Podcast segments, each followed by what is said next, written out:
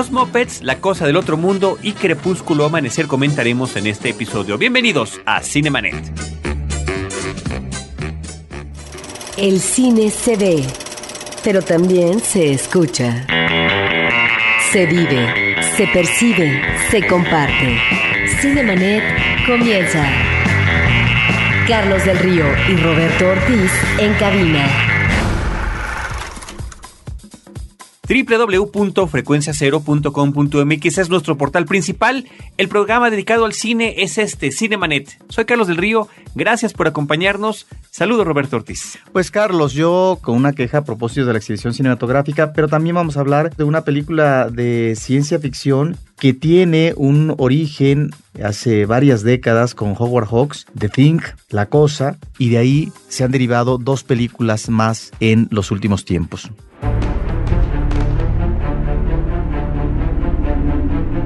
Trying to get the old gang back together again. We haven't done this in a long time. Your fans never left you. The world hasn't forgotten. Sure, it's impossible, but we've got to try. It's time to play the music. It's time to light the lights. It's time to meet the Muppets. Come on, guys, let's go! It's time to play the music. It's time to light the light. It's time to meet the Muppets on the Muppet Show tonight. It's time to put on makeup. It's time to dress up right. It's time to raise the curtain on the Muppet Show tonight. Why do we always come here? I guess we'll never know. It's like a kind of torture To have to watch the show.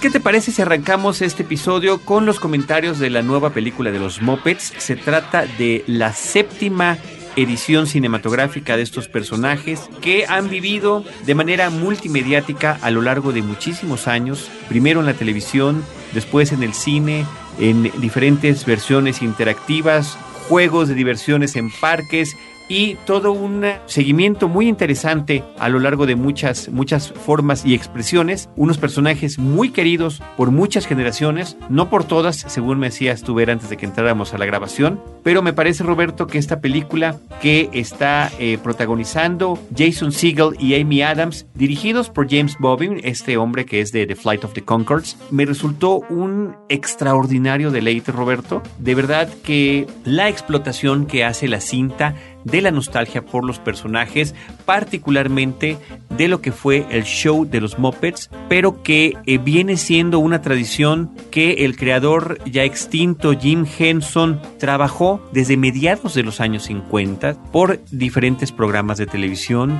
personajes que fueron invitados a salir en comerciales, a estar en programas de variedad y demás, personajes que él fue que bautizó como Muppets en esta suerte de combinación de la palabra marioneta y puppet, marionette y puppet en inglés, y que despuntaron muy favorablemente a través del programa de Plaza Sésamo a finales de los 60, ¿no? Al principio todo el principio de la década de los 70 tuvieron este auge enorme, pero que a pesar de eso, Roberto, a pesar de eso no logró Jim Henson que su programa dedicado exclusivamente a los Muppets se pudiera producir en los Estados Unidos. A pesar de todos esos antecedentes y de todo ese equipo de trabajo que él había formado, particularmente con su esposa y con Frank que es también uno de sus socios de trabajo importantes, tuvieron que llevarlo a Inglaterra para que allá el equipo estadounidense y un equipo de británicos pudieran llevar este show a la televisión que durante 120 episodios y 5 temporadas nos trajeran esos personajes para muchos, Roberto, verdaderamente entrañables. Yo diría que esta película de las 7 producidas, aunque una amiga ya me dijo que, que estoy en, en un error, pero yo digo que esta es la mejor que se ha hecho, me parece que es la más entrañable, me parece que tiene unos números musicales estupendos, creo que la presencia como protagónicos de Jason Segel y de Amy Adams como los personajes humanos es muy acertada. Bueno, a ella ya la habíamos visto con un personaje un poco caricaturizado como es el de Encantada y Jason Segel que su trabajo principal se ha dado a través de la comedia, pero que nos puede dar este personaje de hombre bonachón con este hermano además que es un Muppet y que se llama Walter, es el personaje nuevo de la película y que logra integrarse muy bien al resto del elenco, sumando una serie de elementos que tiene que ver con la búsqueda de los personajes originales y lo que fue a lo largo de la serie original un tema recurrente y muy importante, la participación de celebridades en cada uno de sus programas, celebridades del cine, de la pantalla chica, del baile, del canto, de la música, etcétera, que allí se daban cita y que aquí, de alguna manera o de otra, desfilaron. Sí, pues yo puedo decir muy poco, Carlos, porque no fui fan de los Muppets, menos de personajes como esa cerda que realmente no es muy atractivo que digamos, o una rana, realmente también, ¿no? Sin un diseño que fuera eh, sumamente peculiar, yo creo que el ingrediente del humor sería más bien lo que sustenta a estos personajes, porque son varios que forman esta galería que logró efectivamente la recepción favorable por eh, el público en su momento y efectivamente creo que aquí estamos ante una película que apela a la nostalgia y que eso es lo que le viene bien a la cinta. A mí no me gustan estos personajes, no es que me diviertan, no es que haya sido fan de ellos y por eso eh, podría más bien tener una mirada indiferente ante ellos. En esta película específicamente me parece que le viene muy bien el género de la comedia musical, esta manera de integrar los números musicales que son me parece un elemento sustancial en la película como atractivo para el espectador. No sé hasta qué punto esto como película en la época actual pueda resultar atractivo para todo público. Me refiero al público familiar, a los padres que llevan a, sus hijos y demás. A mí me tocó una función donde había pocos niños, una función con poco público porque era tempranera en el fin de semana, entonces no me tocó una función nutrida. Entonces me gustaría ver cuál es el efecto eh, y el impacto si es que lo tiene en el público infantil, porque me parece que esta película más bien está dedicado a todas estas generaciones, no que fueron devotas y que gustaron de estos personajes y que los hicieron suyos. Por ese lado, te digo que me parece que algunos números musicales son afortunados y que es el atractivo de la película. Y hay cosas que no sé si correspondan al tipo de público o a un manejo de personajes en esta película que va a tono con lo que los personajes derivaban o con lo que los personajes querían comunicar. ¿A qué me estoy refiriendo? A que observo sobre todo en una pareja de novios que se van de vacaciones a otra ciudad y llevan a esta especie de moped consigo y que va a crear una situación difícil para la pareja en tanto que hay un tercero en discordia, digámoslo así. Bueno, a lo que voy es que me parece que es como un, si no retrato, una descripción de personajes clasemedieros estadounidenses muy eh, higiénicos, muy correctos. Eso a mí no me gusta. No sé si finalmente ese es el tipo de espectador que buscaban los mopeds, eso realmente me parece como espeluznante, me da como urticaria. Son personajes de una corrección impresionante, ¿verdad? Yo creo que es parte de la broma, Roberto, y es parte de la idealización de un público. A lo mejor, a lo mejor puede ser y que por ese lado me parecen no desafortunados porque como tú dices tienen su intención la selección de los actores, pero estos actores en cuanto a esta pareja de novios, cuando yo los veo parecen que son como estos personajes clase medieros que no quisiera en ningún momento yo tener contacto con ellos para ser los amigos míos, ¿no? no, me parece que justamente Roberto es parte de la broma que tiene la película. Hay una serie de broma autocrítica de sarcasmo propio que tiene que ver con ese estilo de humor blanco que se manejaba en este tipo de programas, pero también con la ironía sobre sí mismos y sobre los actos que cada uno presentaba. Creo que es una película que se puede disfrutar mientras más conocimiento y experiencia tenga uno con las series anteriores, inclusive con las películas anteriores, y me da mucha curiosidad, de verdad que me daría mucha curiosidad saber efectivamente cuál es la reacción del público infantil contemporáneo, porque el público infantil actual es hijo de aquellos que los vimos en otros momentos y que los disfrutamos de diferente manera. Have a great vacation. Hi. Hi. Two people searching for love. This is the most romantic thing ever. I've always dreamt of seeing Los Angeles. One chance to go the distance. I was just wondering what the plan was for dinner tonight. Jason Siegel. I love Mary. I love her so much and I can't lose her. Amy Adams. I love you too. Kermit the Frog. Hi there. Miss Piggy? Kermit! Whoa, whoa, whoa. Wait, wait, wait. Stop. Are there Muppets in this movie? Well, yeah, yeah. Come on, guys, let's go! Yo busqué, Roberto, e inclusive fue una búsqueda con ciertos trabajos, ver la versión subtitulada para escuchar tanto las músicas como las voces en el idioma en el que está hecho la película. Y lo vi en una función tarde, o sea que todo el público que había en mi sala era absolutamente adulto y reían a carcajadas, aplaudían al final y me incluyo a más de uno, se nos salió la lágrima en algún momento de la película. No porque la película contenga cosas que sean demasiado tristes o desoladoras, no, por el contrario, me parece por una emoción de poder revivir una vez más estas experiencias con estos personajes, aquel tema musical inolvidable y cada uno tendremos nuestros personajes favoritos o no. Decías tú que Kermit, como se llama ahora, que para mí siempre será la rana René, tiene un diseño como muy simplón. Bueno, parte de eso es el encanto que tienen estas criaturas, estos mopeds que diseñó Jim Henson y compañía, ¿no? Pareciera que es efectivamente una media únicamente donde está la boca, pero a partir de estas bocas grandes y de estos ojos altones, a partir del personaje de la rana René, es el molde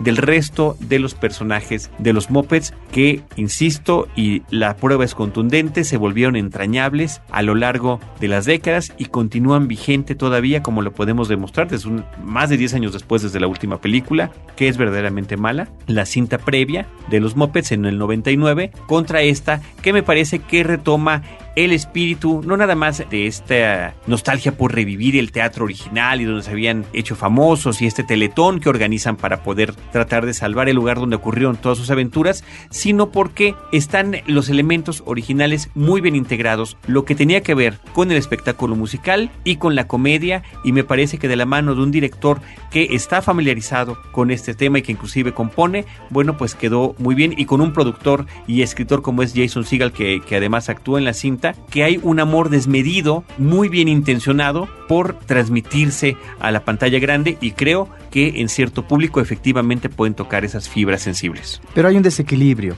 y me parece que el desequilibrio radica en que cuando uno está viendo a los mopeds, uno ingresa a este universo y se divierte con ellos en el espectáculo, no solamente que van a presentar al final en un maratón, sino en todas estas vicisitudes para tratar de salir adelante y que finalmente no terminen en el basurero. Todo esto me parece que es superior en la película al tratamiento que se le da a los seres humanos. Efectivamente, puede ser un universo humano idealizado, pero ese universo me parece que es un universo muy simplón y muy pobre. Y aunque haya un dejo de ironía, como tú dices, ahí es donde creo que la película tiene un desbalance. Porque te aproximas y te pueden resultar más cálidos, alentadores y hasta entrañables dentro de tu nostalgia. Estos personajes en grupo o uno en particular a partir de los números que estás viendo ahí en el escenario, que los seres humanos que están acompañándolos. Y eso es lo que a mí la verdad no me gustó de la película, porque bueno, finalmente es la convivencia de unos con otros. ¿sí? O finalmente la película es de los mopeds. Sí,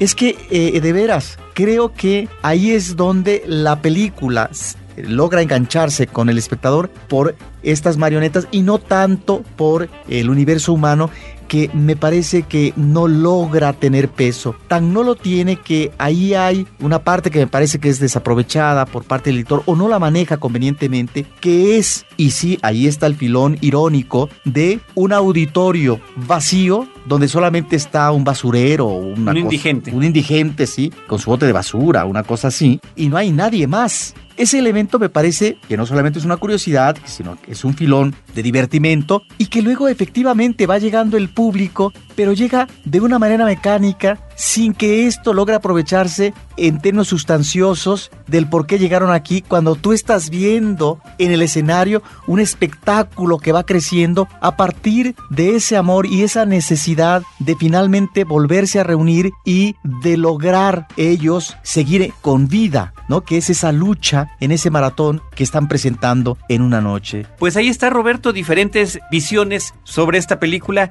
Yo la recomiendo ampliamente, Roberto, de verdad que es una de las mejores experiencias cinematográficas que he tenido últimamente. Me parece que efectivamente el propósito que se menciona en la película que cubrían a través de la televisión, que era el de entretener, el de sacarte una sonrisa, el de divertirte, lo cumplen en esta película y pues falta ver también cuál es la opinión de todos ustedes ante la última película de los Muppets. Por ahí hay un número musical que me encantó, que es eh, donde habla sobre lo que significa ser Muppet o ser hombre o ser hombre o ser Muppet. También está muy interesante la lista de celebridades. No voy a arruinarla diciendo quién sale porque creo que es muy padre disfrutar las sorpresas que va brindando la película poco a poco. Así que ahí se las dejamos para que la pueden ver. El último dato curioso que quiero mencionar es que esta es la primera película de los Muppets en la que no participa Frank Oz, que era uno de los operadores principales, junto con Jim Henson, que participó en todas las películas anteriores, que se volvió director cinematográfico, que trabajó en El Cristal Encantado, trabajó en la película Laberinto, es el que creó,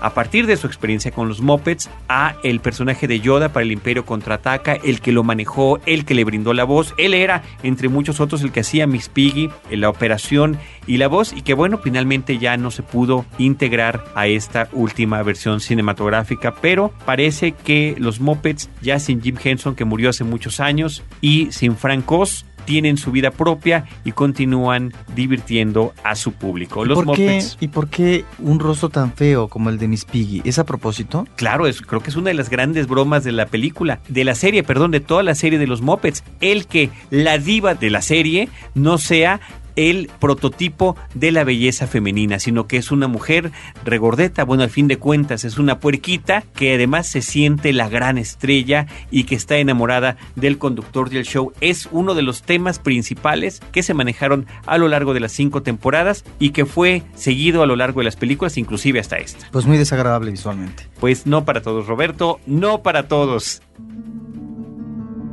In brightest day, in darkest night, no evil shall escape my sight. Let those who laugh at my lack of height beware my banjo, green froggy's light. Sorry about that, guys. Uh, something in my throat. We need you! Come on, guys, let's go!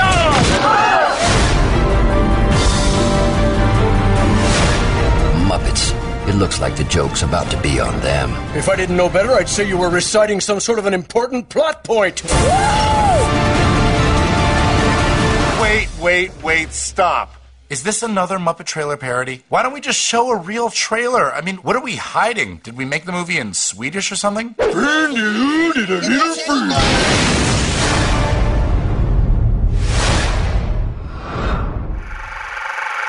Cinemanet está de intermedio.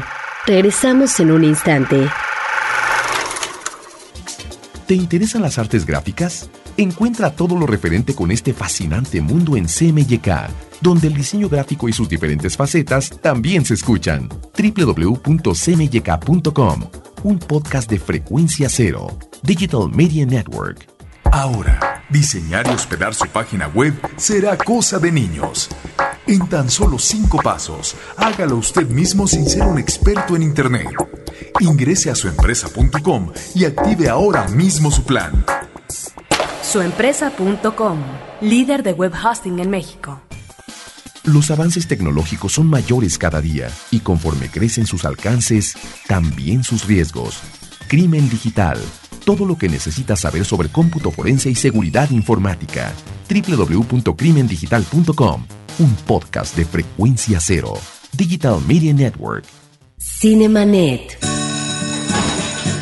Two Muppets Tommy, Tommy, Tommy, Tommy! searching for love. One chance to go the distance. What the? Kermit the Frog, Miss Piggy, Jason the Seagull, Amy Adams. Wait, wait, wait, stop. Are there humans in this movie? Wait, wait, wait, stop. Are we doing a parody of our own parody trailer? Oh, yeah, yeah. I think we've taken this as far as it will go. Thank you, Internet. Yeah! For one heck of a year.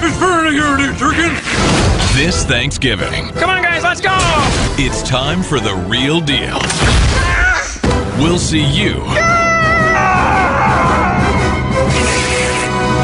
at movie theaters everywhere. A night out at the movies would be nice. And then the Muppets had to go and ruin it.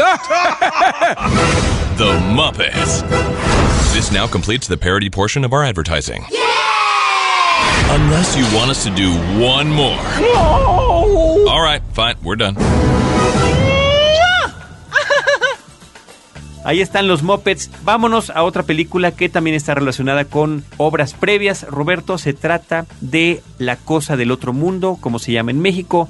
The Thing, la película del 2011, que viene a ser una suerte de historia previa, o precuela como se le dice ahora, de lo que fue la película The Thing, que también se tituló en español La Cosa del Otro Mundo, de 1982, de John Carpenter con Kurt Russell. Estas películas están basadas en una obra escrita que se llama Who Goes There de un escritor de apellido Campbell, que trata sobre un extraterrestre que es descongelado en la Antártida y que tiene la posibilidad de sustituir a los seres humanos. Esta se llevó por primera ocasión al cine Roberto a principios de los años 50, en 1951. El título en inglés era The Thing from Another World. y en México se llamó... La cosa. No, no se llamó La Cosa, se llamó Enigma de Otro Mundo. El enigma de otro mundo. El Enigma de Otro Mundo. El enigma de otro mundo, cierto. Y curiosamente, cuando la versión de Carpenter simplemente le pusieron The Thing, le pusieron La Cosa del Otro Mundo, que es como debieron haber traducido la película del 51.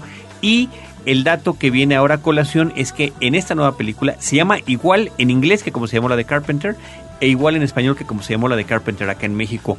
No quisieron ponerle otro título, no quisieron ponerle la cosa el origen, la cosa el principio o alguna cosa así. Lo dejaron tal cual y está planeada la película para que sea una historia precisamente previa a lo que acontece en la de Carpenter. Es decir, cuando la película, esta nueva película termina, es justamente cuando entra la de Carpenter. Sí, y ahí es donde las eh, comparaciones a veces son malas, porque cuando termina esta película y uno ve el inicio de la cinta de Carpenter, es un inicio extraordinario por la destreza como maneja el seguimiento de un perro que va sobre la nieve y la música, que me acuerdo en esa película era impactante, no recuerdo de quién. De Ennio Morricone. Y realmente la película de Carpenter desde esa escena enganchaba al público y te metía en una dinámica de suspenso muy fuerte. Sí, y me parece que el. Fíjate que esto es una precuela que nadie pidió, que nadie solicitó, que está basada en una película que ya de por sí era un remake y que de por sí estaba basado en una obra literaria que nadie necesitaba. Es una cinta que se convirtió prácticamente como una cinta de culto instantáneo por la fuerza de la historia, por los entonces sorprendentes efectos visuales terribles, demasiado explícitos inclusive para su propio momento, pero que lograban narrar esta historia muy al estilo de Alien, habría que decirlo, ¿no? En el 79 Ridley Scott estrena Alien, donde esta criatura ataca a estos siete astronautas que están viajando en una nave y aquí se trata de trabajadores y científicos que están en una estación remota en la Antártida sin posibilidad inmediata de poder salir de allí, lo cual de alguna manera recrea este mismo entorno de poder ser víctima de una criatura extraña. Sí, son eh, tanto una película como otra, tanto la de Carpenter como esta, son películas que nos remiten al encierro físico, a una atmósfera agobiante y que tiene que ver con, eh, desde la cinta de Carpenter, en muchas películas de ciencia ficción, Carlos, de este corte, de alienígenas, el alienígena de alguna manera se manejaba ideológicamente como el otro, como el extraño, como aquel que finalmente habría que rechazarlo y señalarlo, porque podría ser el enemigo. El enemigo político, en el caso de la Guerra Fría, eh, que podría ser la Unión Soviética o en otro momento los uh, comunistas chinos, etcétera. Jugaron estas películas. No, por el- supuesto, con ese tipo de paranoia tan tan es así que justamente el título de la de la historia escrita es Who Goes There? ¿Quién va ahí? Porque finalmente no sabes si la persona que está a tu lado es efectivamente quien dice ser o si ya ha sido transformada. Sin embargo, aquí estamos sustituida. Estamos más bien, yo creo, ante una variante. Si bien es cierto que está el personaje ominoso que es el alienígena, en esta película como en la de Carpenter, lo que veíamos es que a lo mejor uno como espectador no debía tener tanto temor por el ser extraterrestre que ahí estaba, era latente, un peligro real, sino por la paranoia que se generaba en el grupo del campamento de esta estación científica, porque en la medida en que el alienígena encarnaba o volvía replicantes a eh, los humanos, el grupo tenía miedo del otro. Es decir, el peligro de manera inmediata estaba tal vez en tu compañero de al lado que en el alienígena, que efectivamente era o representaba el peligro real. Y me parece que este elemento de suspenso es muy interesante cómo lo trabaja Carpenter y que también lo vemos aquí en esta cinta. Sí, pero lo vemos una vez más como una copia. Es decir, decía yo hace rato que nadie había pedido esta precuela, ¿no? Que nadie había pedido una explicación de lo que había pasado antes. Como que era demasiado interesante descubrir a través de la película de Carpenter que allí había enterrada un impresionante platillo volador, una nave espacial, que había una criatura de otro mundo y demás. Y aquí no nada más nos empiezan a dar la explicación de algunas cosas, sino que replican, fíjate ahora, los que copian son los creadores de esta nueva película a la de Carpenter, porque resulta que los personajes llegan a las mismas conclusiones, utilizan las mismas herramientas, parece que era obligatorio que en cualquier estación de la Antártida tuvieran lanzallamas, ¿no? Porque es uno de los, de los elementos que se utilizan en ambas historias o que en ambas descubran que a través de la sangre se puede dar la identificación de es quién y demás y una serie de escenas que parecen literalmente copiadas, pensaría uno son homenajes, no, es que es demasiado claro, demasiado evidente y demasiado innecesario que lo repitan, entonces ¿para qué están haciendo una nueva película? El otro dato interesante sería la cuestión de los efectos especiales que, en el 82 eran impactantes y que de aquí tratan de volver a ser parte digitalmente, pero parte también como se hacía antaño, que era con las creaciones físicas. Sí, ahora eh, también aquí yo observo que en esta reunión de científicos, eh, de gente experta en la materia, pues eh, pareciera que al final los eh, chipocludos son los gringos y que son los que tendrían que salvarse. Me estoy refiriendo con respecto a dos personajes, uno masculino y uno femenino, que finalmente es eh, el elemento central que va a cuestionar una serie de procedimientos y que va a ser este personaje quien vaya a ubicar el peligro y cuál es la dimensión de este peligro. Y ese es el personaje femenino, eh, Carlos, el más destacable yo creo en, en, la cinta, porque es el personaje que tiene más peso, que tiene cierta complejidad, que es eh, un personaje que finalmente se da cuenta cómo está la situación y es eh, el personaje de avanzada, porque los demás eh, pareciera que son personajes periféricos y que son eh, criaturas que no tienen un gran peso en esta acción que deben acometer. Sí, el personaje que estás mencionado es el que interpreta Mary Elizabeth Winstead, que a ella ya conocíamos como Ramona Flowers en la película de Scott Pilgrim, que bueno, pues ya ves que tanto a mí me gustó cuando fue estrenada. Pero bueno, aquí en esta cinta efectivamente es el personaje principal, pero tampoco me parece que destaque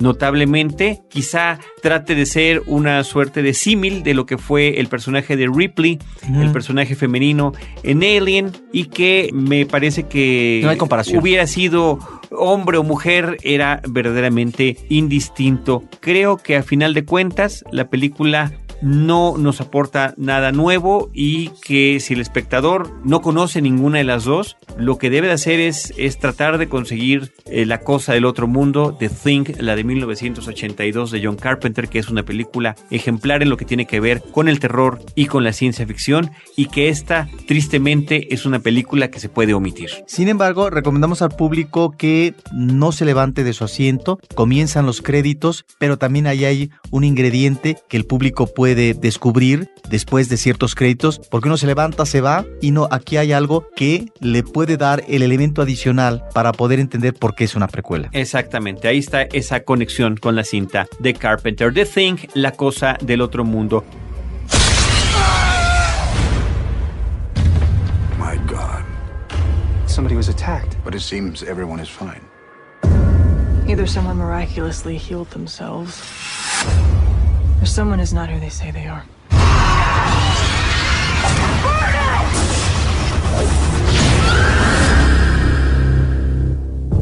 What was it doing to him? It's imitating his cells. I think this thing copies its prey and then hides inside it. What are you saying? Not all of us are human. Could be any of us. Roberto, finalmente nos queda por comentar la película más reciente de las cintas de Crepúsculo. Esta se llama Crepúsculo, la saga Amanecer, parte 1. Esto es, tal y como lo hicieron en el caso de Harry Potter, el último libro lo dividen en dos partes para poder explotar al máximo económicamente a los eh, fanáticos de estas cintas y poder llevar dos películas al cine, en el caso de las de Twilight, con un año de diferencia. Noviembre de 2011 se estrena esta primera parte y será hasta noviembre del 2012 cuando podamos ver lo que sucede con el resto de la película. Esta cinta protagonizada por Kristen Stewart, Robert Pattinson y Taylor Lautner, principalmente el famoso triángulo amoroso que compone esta película y que Roberto desafortunadamente me parece que no solo no trasciende a lo que habían hecho las películas anteriores, que me parece a mí que cinematográficamente es muy poco, sino que inclusive estamos ante un retroceso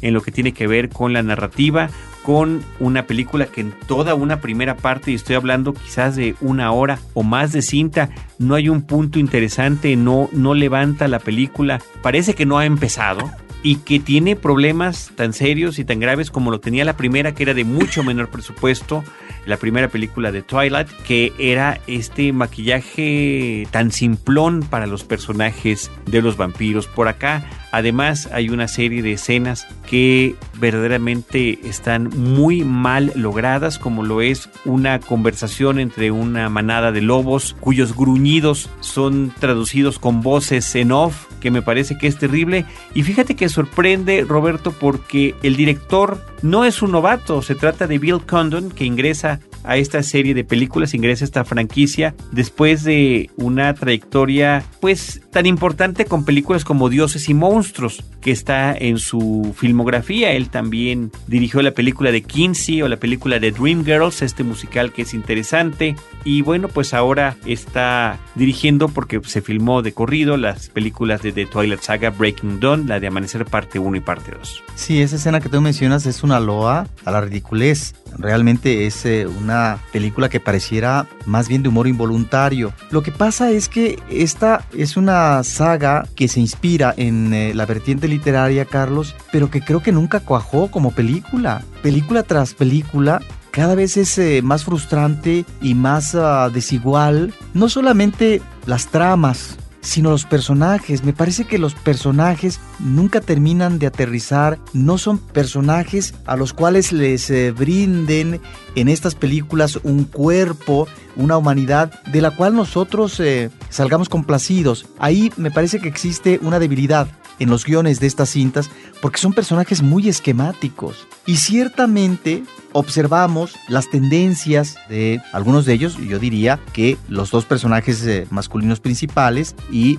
el personaje femenino central que están sugiriendo el trío amoroso. Como películas de vampiros me parecen por otra parte decepcionantes si consideramos la historia del cine y el manejo como impulso de la sexualidad que entraña lo que es el acto del ataque de un vampiro a un ser humano, en donde esa pulsión de la sexualidad explota a partir de los borbotones de sangre.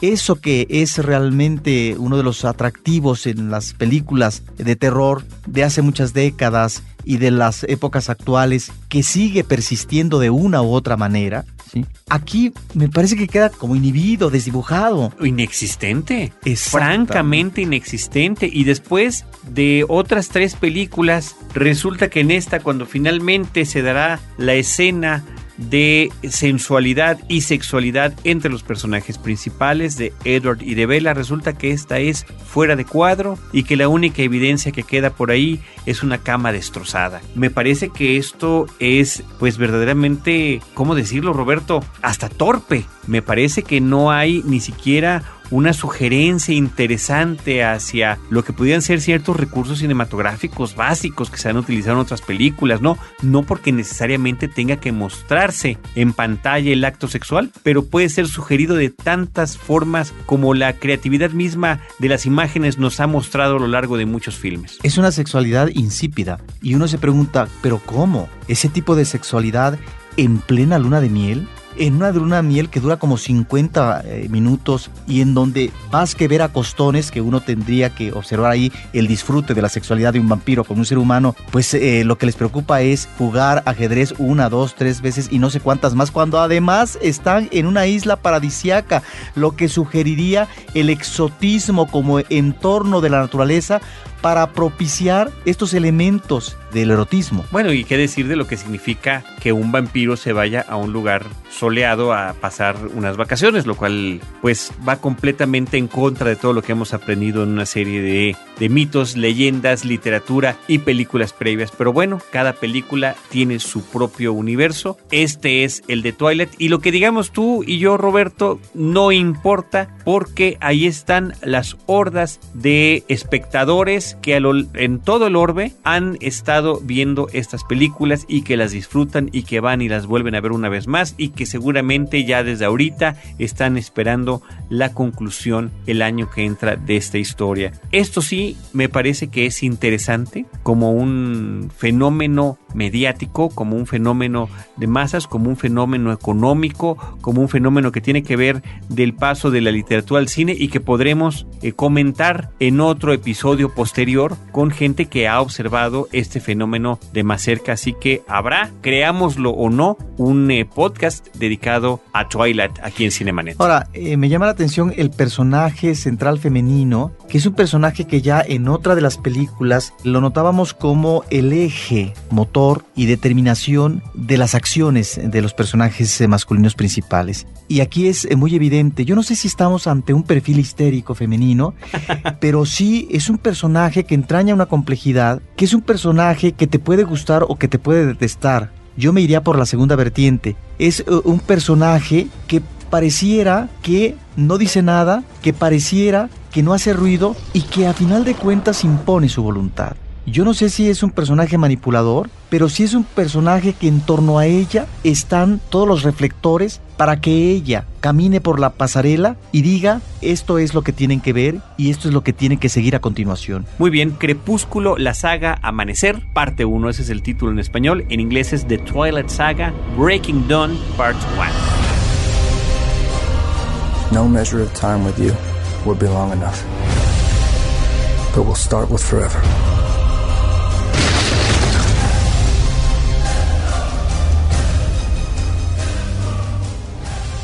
Pues Carlos, una queja de la exhibición cinematográfica. Yo fui al eh, Cinemex Real, al Real Cinema, e iba a ver a las 9.50 de la mañana, me había programado para ver El gato con botas. De hecho, quería ver tres películas ese día. Y pues nada, la película estaba programada a esa hora y resulta que habían pasado 50 minutos y todavía no comenzaba la película.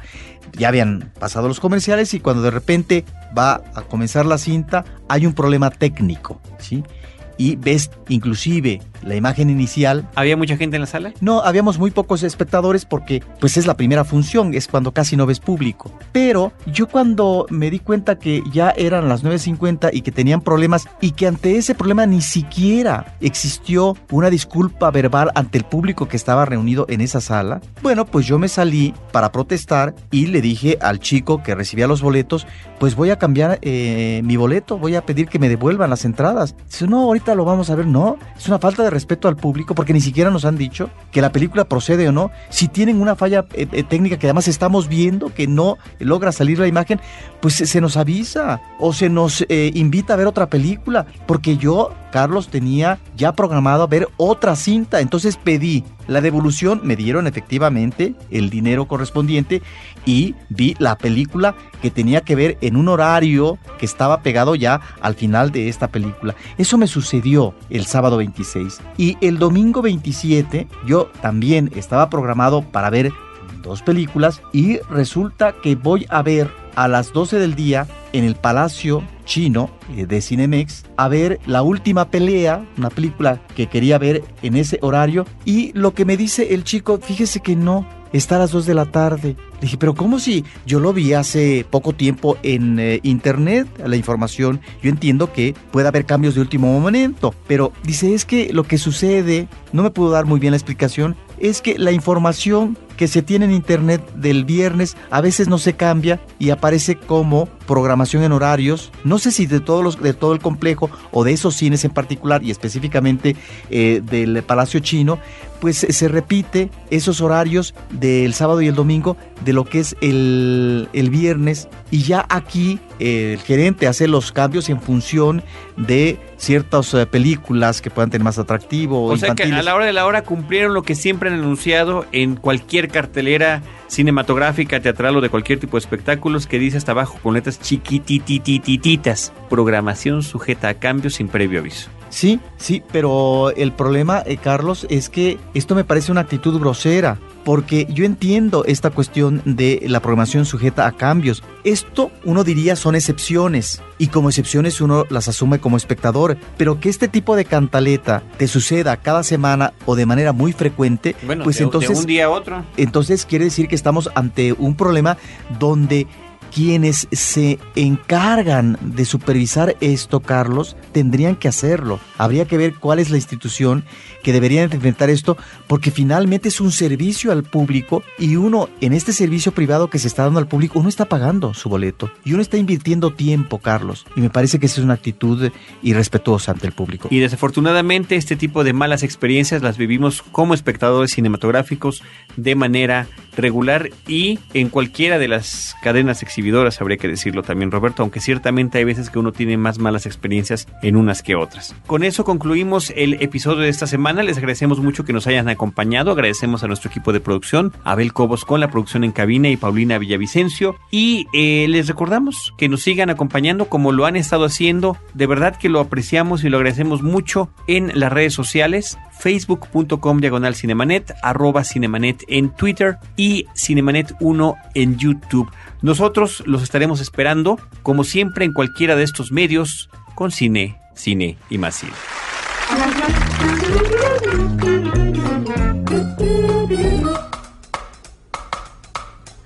Mana mana. Mana mana. Mana mana.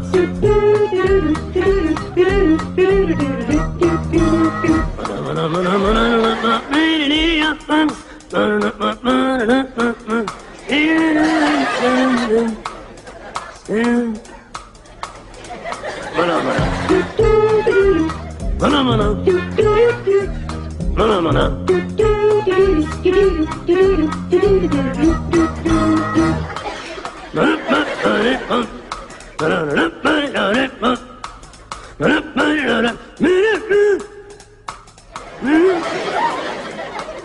Hmm? Phenomena. Phenomena. Phenomena.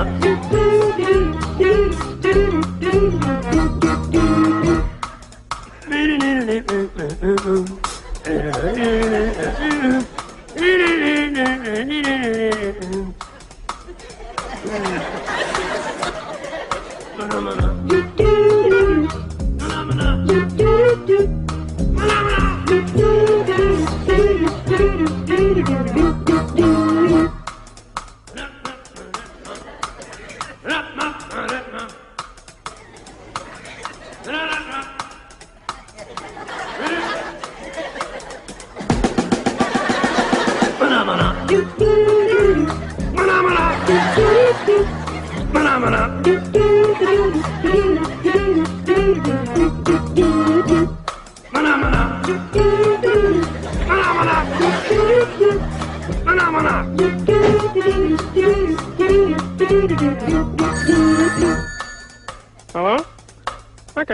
Second.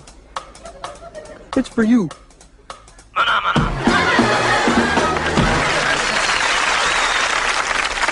The question is, what is a phenomena? The question is, who cares? Cinemanet termina por hoy. Más cine en Cinemanet. Frecuencia Cero, Digital Media Network, www.frecuenciacero.com.mx.